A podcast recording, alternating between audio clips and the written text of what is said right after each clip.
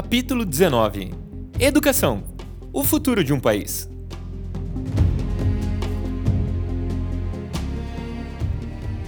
Após agradáveis finais de semana, tudo retornava à rotina. Quando as bicicletas não estavam mais quebradas, pedalava rumo à vila para dar continuidade ao Clube das Agricultoras. Os filhos ficavam aconchegados nos colos das mães ou sobre os tecidos, embaixo da sombra. Chamado de Chichenja, em Chechewa. Assim, as mulheres poderiam trabalhar, pois não tinha outro lugar para deixar seus filhos. Ao ver essas crianças brincando o tempo inteiro, comecei a perceber que, se não intercedêssemos por eles, em pouco tempo os mesmos projetos seriam realizados com aquelas crianças. Transformar a ideia da pré-escola em um projeto concretizado exigia a autorização de Alex, diretor do Clube das Agricultoras. A Mai, a Nana e eu explicamos para ele a necessidade da construção, a fim de proporcionar àquelas crianças um futuro melhor do que o de seus pais. Prontamente, ele atendeu o pedido e elogiou a iniciativa aproveitamos a conversa para solicitar o dinheiro para execução. Apesar de compreender a importância da educação na vida daquelas crianças, não havia recursos financeiros para tal. Como ele mesmo mencionou, era impossível tirar uma verba do Clube das Agricultoras, pois o alimento era uma questão de sobrevivência. Compreendemos a prioridade e deduzi que a construção da pré-escola ficaria para outro momento ou talvez para os futuros voluntários. Aborrecido, segui meu caminho para casa. Ao passar por um pequeno comércio do vilarejo, um menino me avistou e correu instintivamente para minha direção. Ele me ofereceu dois exemplares de jornal. Na hora, eu quis compreender o porquê. Alguém venderia jornal em uma aldeia onde poucos saberiam ler e escrever.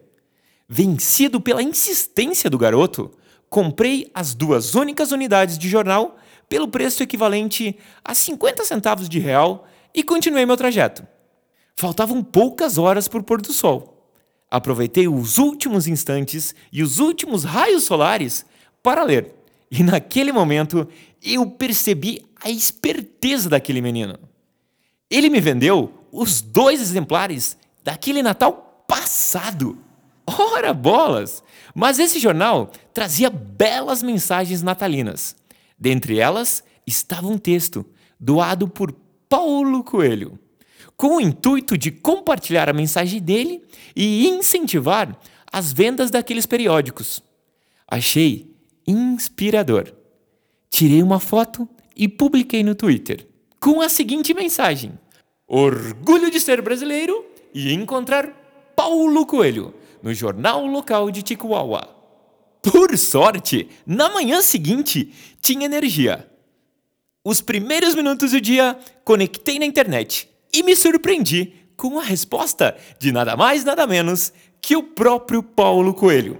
E ele escreveu: Jonas Kasmirzak, orgulho de ser brasileiro e encontrar uma pessoa como você fazendo um trabalho tão importante como este. Contagiado pela alegria de ler aquela mensagem, me dei conta que com a internet eu atingi Paulo Coelho. Então, seria possível arrecadar doações do Brasil. Conversei com o Mai e com a Nana, e cada um de nós se comprometeu em pedir doações aos nossos amigos do Brasil, do Japão e da Coreia do Sul. Ao pedir as doações para minha família e meus amigos, explicava a real situação do local. O ensino era precário e não recebia atenção de governo algum. Era compreensível essa posição, visto que os moradores daquele país não possuíam sequer o essencial para a saúde e alimentação, deixando de lado assim a educação. Encontramos então uma escolinha antiga, construída há aproximadamente 20 anos, e verificamos a situação. Era doloroso perceber que aquelas crianças não recebiam suporte. Além da sujeira do ambiente, em muitos casos, elas precisavam imaginar as letras, pois não havia alfabeto nem quadro negro. As armações de madeira eram tomadas pelos cupins, assim como todas as outras madeiras daquele local. O momento mais esperado por elas era o recreio, quando elas recebiam um mingau amarelo e sem gosto. Caso não recebessem o lanche, possivelmente não teriam forças para retornar para o seu lar. Aquela pré-escola foi construída somente graças à mobilização dos integrantes daquela tribo. Cada uma das vilas possui um pajé, que é nascido da mesma família, cujo título é repassado de pai para filho. Esse senhor era encarregado de tomar todas as decisões da aldeia, junto a outros homens mais velhos, considerados os homens pensantes. Dessa forma, era necessário a autorização deles para realizar qualquer atividade naquele povoado. Eles eram responsáveis por autorizar a instalação, reforma ou qualquer coisa que acontecesse na pré-escola da comunidade. Foram duas semanas de negociação. As reuniões aconteciam entre três níveis hierárquicos. Inicialmente, conversavam somente com o pajé, o chefe da aldeia. Na segunda ida, na segunda reunião, eram com os homens pensantes. E somente na terceira visita apresentávamos a proposta para as mulheres. Assim como eles, nós também exigíamos algum retorno. Além de ajudá-los, era necessário mobilizá-los para que ajudassem nas reformas.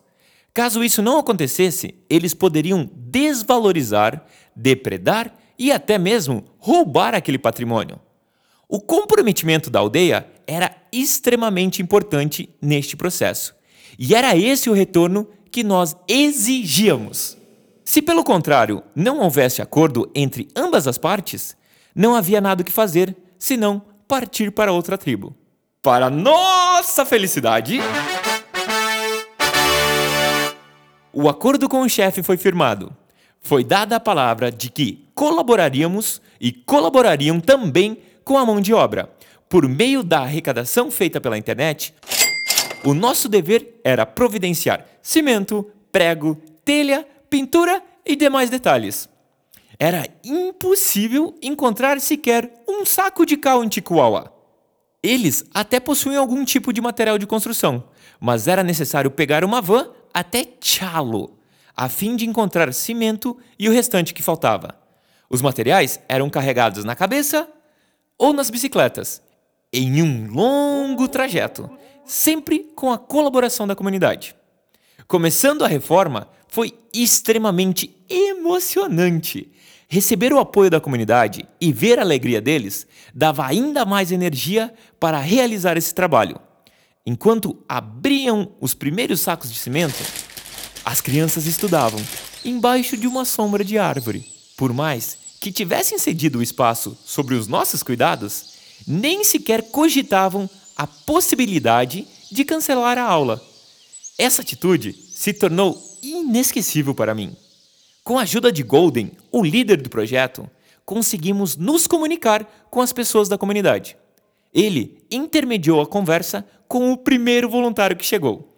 Esse voluntário era pai de uma das alunas.